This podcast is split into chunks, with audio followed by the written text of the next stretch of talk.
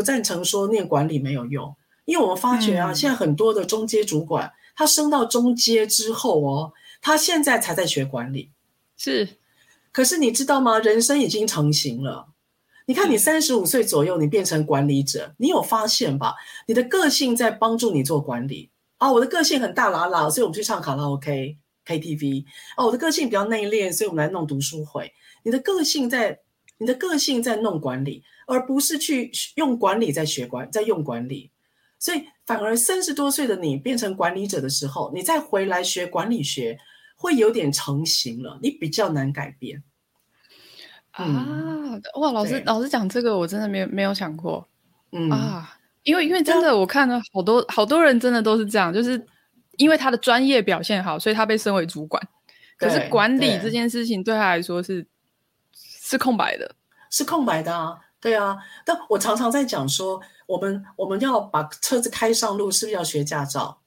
是，你是要有汽车驾照或机车驾照吗？好，因为为什么要有驾照？是因为大家有共同语言，还有你开车的时候不要撞伤别人嘛。是。那你今天你今天当了管理者，你当管理者有驾照吗？没有哎、欸，你当管理者，你没有驾照，你在这条路上你横冲直撞的。你看，大家在管理上面没有共同的语言，大家在管理上面互相的冲撞，这件事情谁要来解决？所以我觉得管理这件事是要刻意学习的，不要说我今天啊，我就我本来就是这样，我就是这样子的老板。我认为讲这个啊，会有点就是有点太有点太小孩子气了。哦，我都是这样啊，不要弄，我弄戏怎么回啊？就 我是觉得。如果你今天你的工作你不会带动别人，我 OK 了。可是如果你底下有徒子徒孙的，是不是应该要学一点跟管理有关的工具啊？因为它会确保你们有共同语言嘛，彼此不会伤害啊。所以管理这件事情，我认为在台湾的基础教育做的蛮薄弱的了。啊，的的确是这样子，的确是这样子，就是说，嗯、呃，专业被。在他们在大家学习的阶段就被切割的很细了。嗯，你你是电机，然后啊，现在这个是主流嘛？嗯、电机资工，然后你就是你就是这个，你就是这个。你出来之后，你的职场的路也很清楚，嗯、就是园区啊，干嘛？然后当他们被升为主管的时候，嗯、哇，真的是哦，我可能不要说管理能力，可能沟通能力 都都是个大问题啊。对，对啊、都是一个大问题。像我在辅导那个 OGSM 的时候啊，我们有辅导科技业，科技业是我最伤脑筋的，因为其实他们都是蛮优秀的人才。是的，的确，他们都是台正清交，然后在上课的时候，一般呢就三四个人里面呢、啊，都会有两三个博士，就是其实他们的专业的呃专精，的确是很让人佩服。嗯，但是除了这个以外，你把它拿掉，你完全你没有办法去想象他怎么管理员工的。就他管理员工的方法上，有时候太过软弱，有时候太过粗暴，嗯，这个我们都历历在目，看在眼里。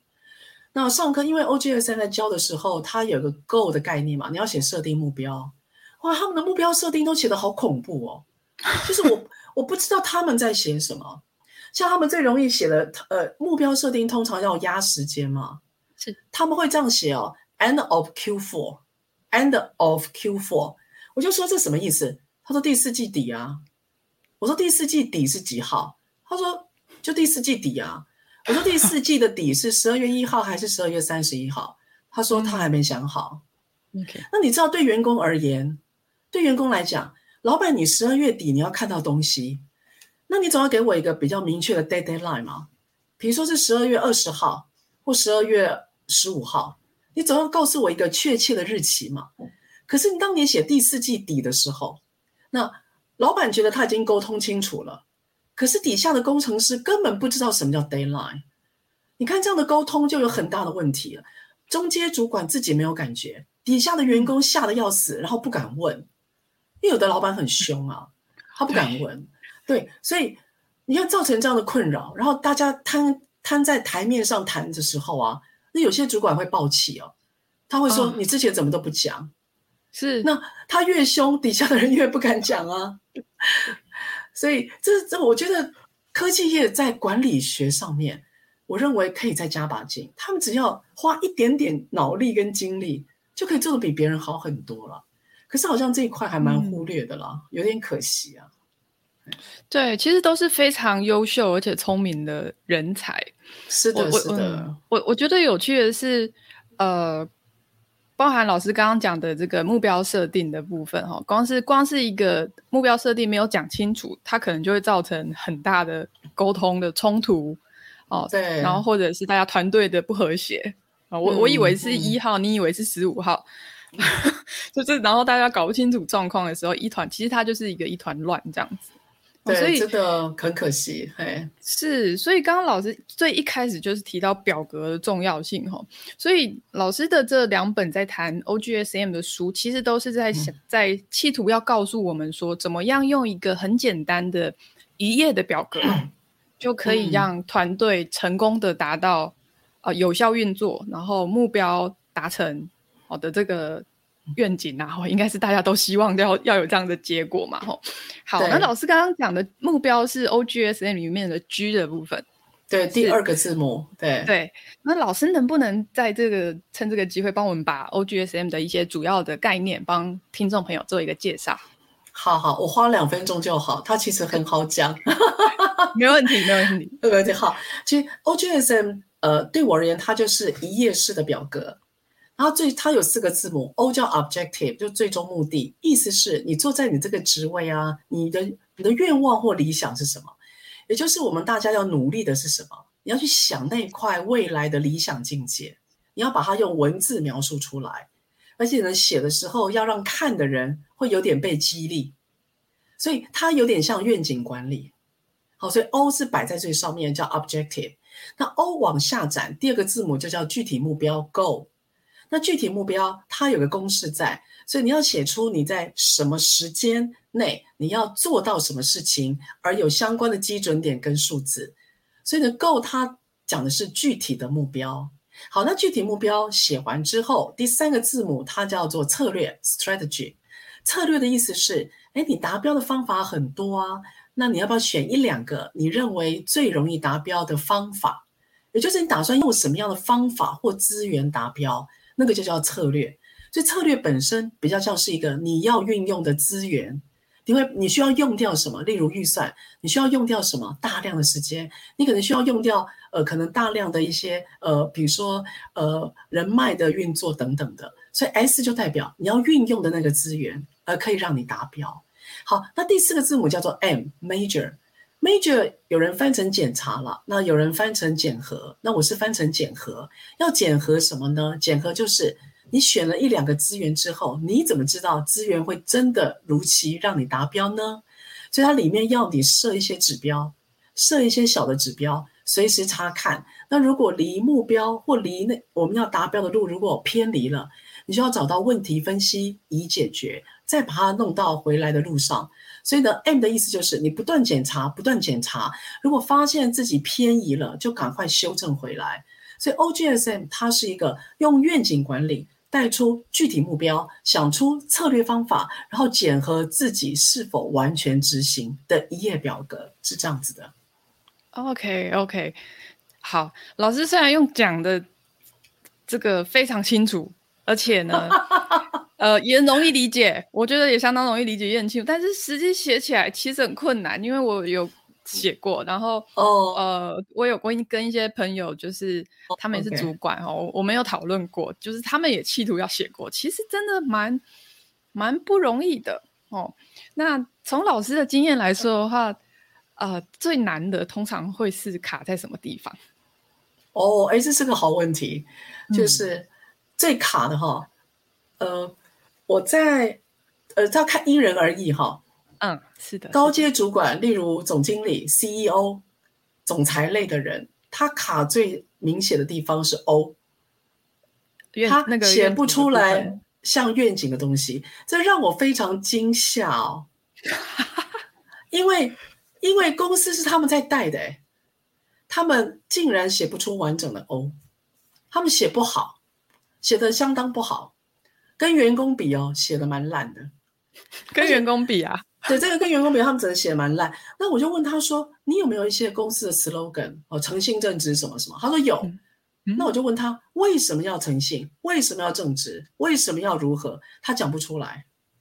嗯，你有没有看过有些有些公司他会把诚信、正直什么，然后弄个像匾额一样，他会挂在墙上。你有没有看过？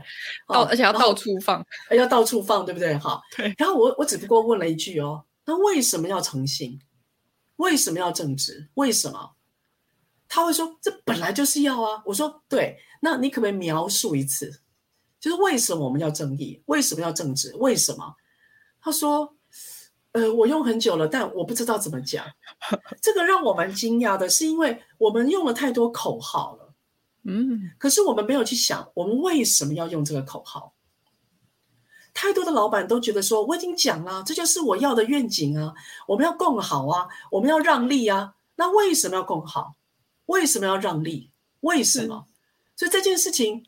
其实领导者他们没有想清楚，那人家喊口号，他觉得很棒，他就跟了。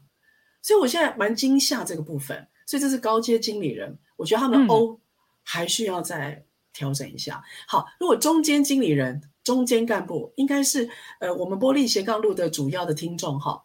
中间经理人他最大的障碍是在 S 策略，是、哦、你知道为什么吗？呃，假设他今天要增加知名度。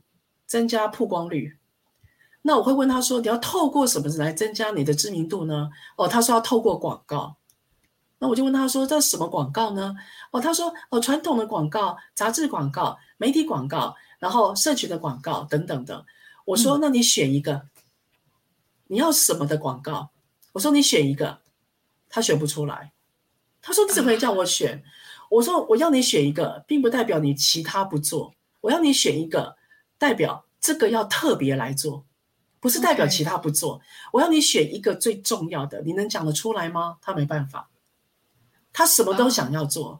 是哦，我觉得 KOL 那边要放五十万，我觉得媒体广告要放一百万，我觉得这个呢，可能呃 FB 广告要放个四十万。我问他说，如果今天这个案子有效，你怎么知道这些人是从 FB 来的，还是从传统媒体来的，还是从哪里来的呢？他说：“这有很重要吗？”我说：“当然有，你要花最少资源去达标，不是吗？所以你要花最少资源去达标嘛，你不可以什么都丢，然后呢，像散弹枪一样，接着告诉我你中了一只鸟，然后因此你说策略有效，这个我是不接受的。可是我们台湾的中介经理人，他习惯了，你知道吗？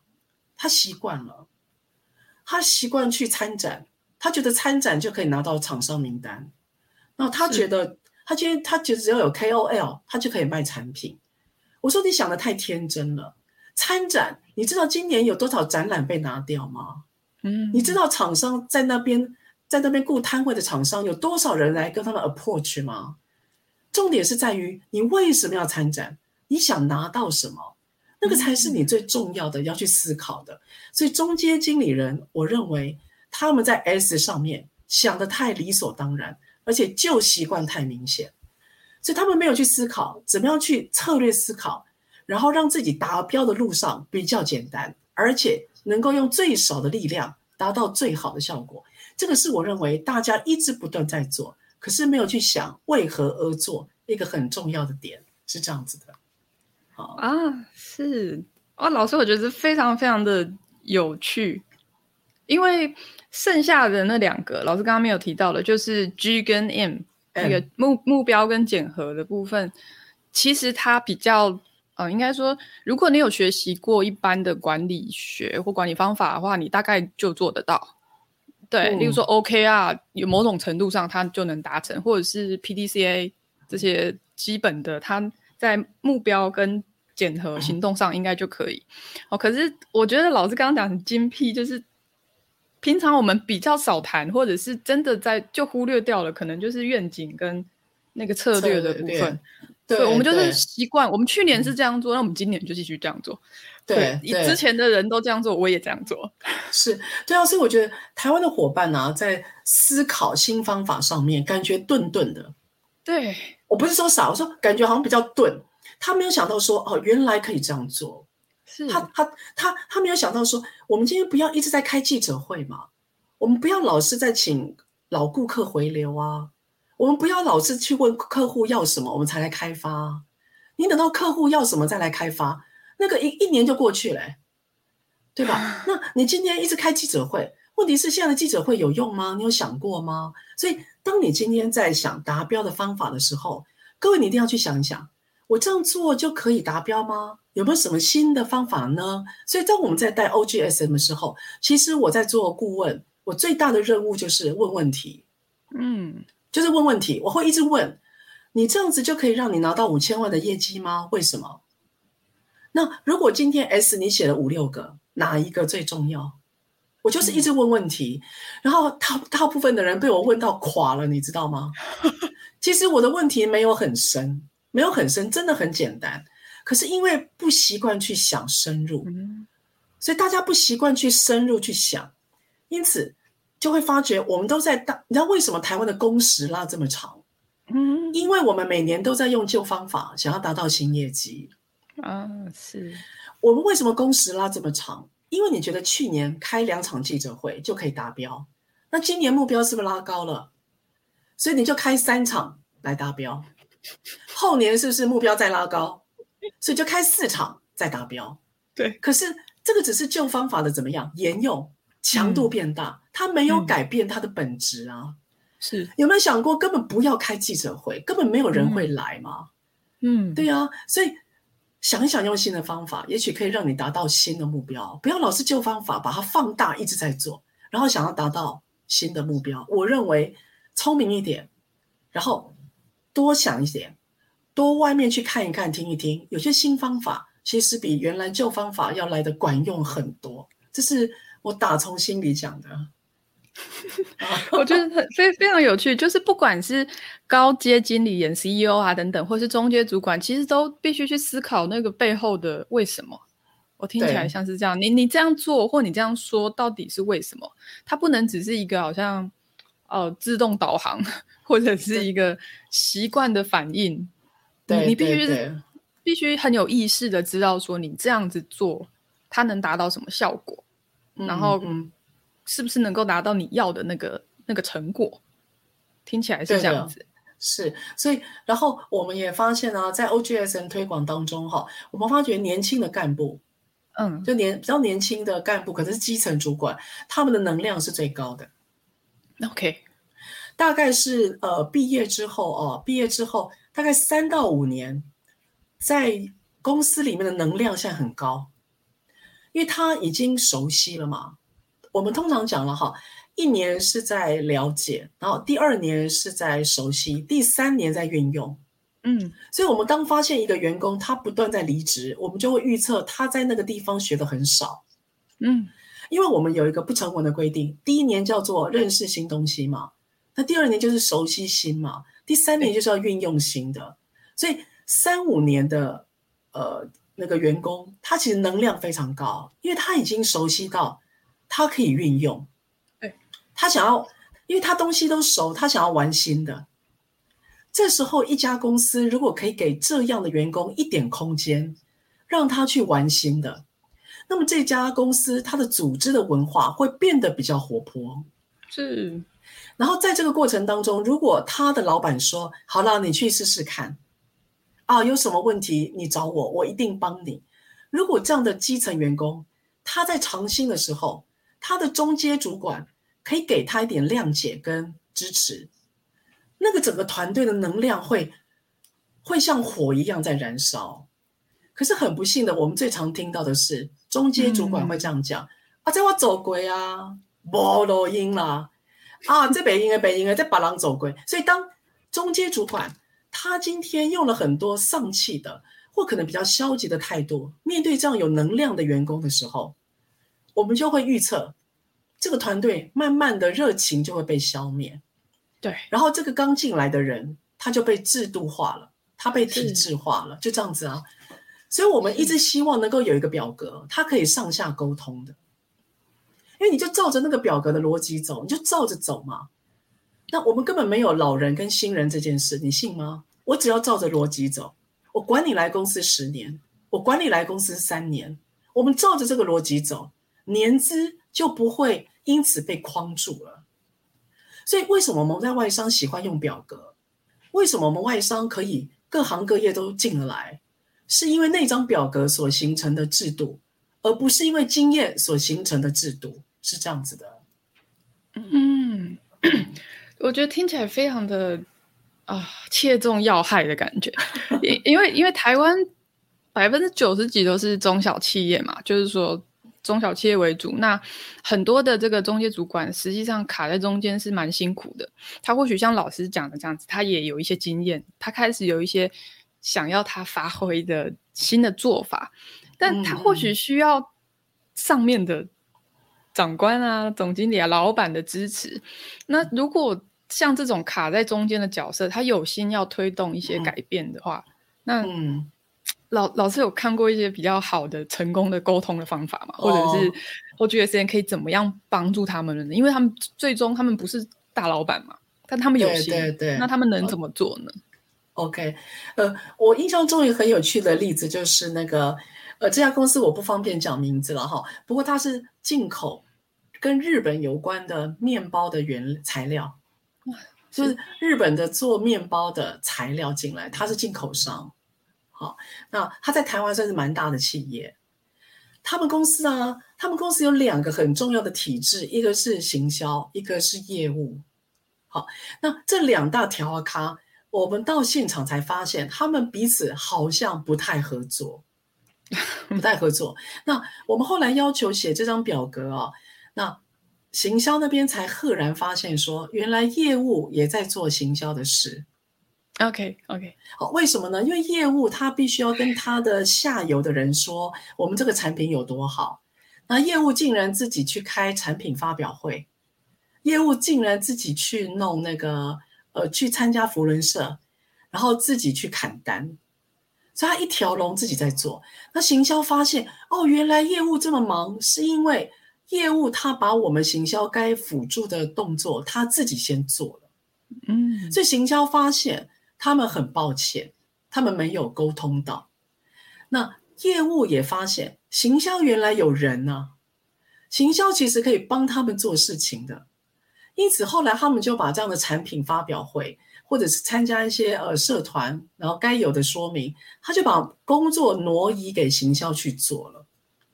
然后我们才赫然知道说，原来两个大的条啊咖，他们没有协作，而导致重工、重复工作。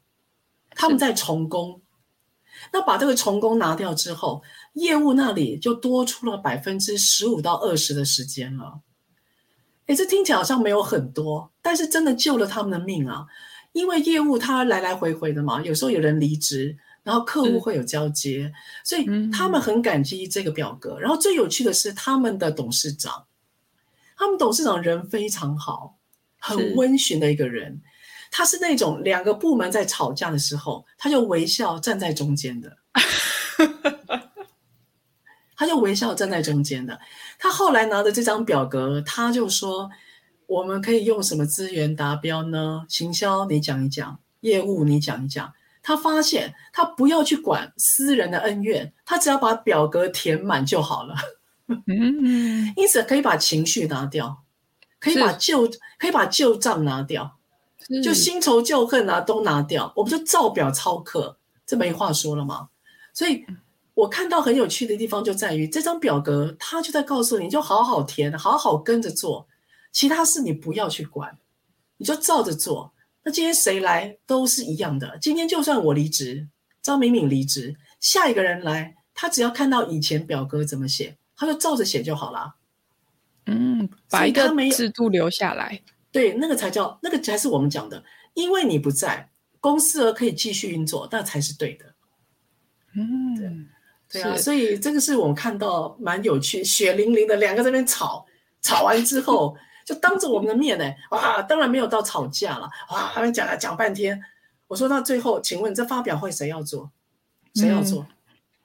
嗯、董事长你说，董事长，董事长问他们两个，行销做还是业务做？你们告诉我。后来行销说好了，我们做，好，我们就说好，行销做是不是？好，马上填上去。行销什么时候做完？赶快填，填完就康，继续下一个，就不啰嗦。很清楚，都很清楚。对对对，啊，大家听什么事啊？哈，大家听到这一段赚到了，因为这个故事其实老师在书里面有写一点点，对对，但是没有这么完整哈，所以大家听到这一段有赚到。你好棒，哎，你知道哈？对，我知道，我知道，我真的有读。谢谢，你好棒，你好棒。我刚刚有说我是粉丝。谢谢，谢谢。对，因为因为这种问题，我觉得太常见了，就是部门之间的沟通的问题，然后上下的沟通的问题，那太多东西其实都真的，就算即使呃我们固定开月会或我们固定开周会。可是你好像还是无法知道对方到底在做什么，对，然后导致了重工，导致了太多的时间或者是成本，就资源的浪费等等，对，是真的很可惜啊。所以我们在推 OGSM 的时候啊，我们另外发现一个美好的地方，就是开会的时间少一半。嗯，是，我觉得这个应该是很多经理人你们的很很棒的解方，因为我们现在。工作上一直在开会，尤其在家工作之后，会一直在开，真的很可怕，一直在开会。我现在已经不是上班的人哦，我都一直在开会，我就知道上班的你们肯定也一直都在开会。那为什么 OGSN 可以让开会时间减少？是因为他要求你不要拉低赛。嗯，就照这个讨论，你照着走，你就是 O 是什么念一遍，Go 是什么念一遍，S 是什么念一遍。如果有问题的话，赶快改。然后接下来你的 M 是什么？你的指标是什么？你的行动计划是什么？如果行动计划没没办法 meet the deadline，那就给新的。然后问大家有没有问题，没问题就散。而且当下会议记录就做完了，会议记录表格。对，因为它是表格啊，你你今天你要改日期，比如说比如说六月八号我交不出来，好，那你什么时候要交？嗯，那六月十五号，好，六月十五号是你的 deadline 哦，哈，要帮我六月十五号务必完成。有任何问题的话，你要告诉我，所以当场就压日期，当场就改啊。你看，连会议记录都不用了，你就放在那个工档上面，嗯、云端上面，谁任何人要看，就去把 OGSM 拿出来下载看就好了。所以开会时间狠狠的少一半，嗯、这个应该是我看到的最美满的结果。这个功效真的是蛮大的。谢谢你收听今天的节目，欢迎你在 Facebook 或者 IG 搜寻波莉的斜杠路留言和我分享你的心得。如果你喜欢这个节目，也别忘了到 Apple Podcast 帮我打星，留下鼓励的话哦。波莉斜杠路，我们下次见，拜拜。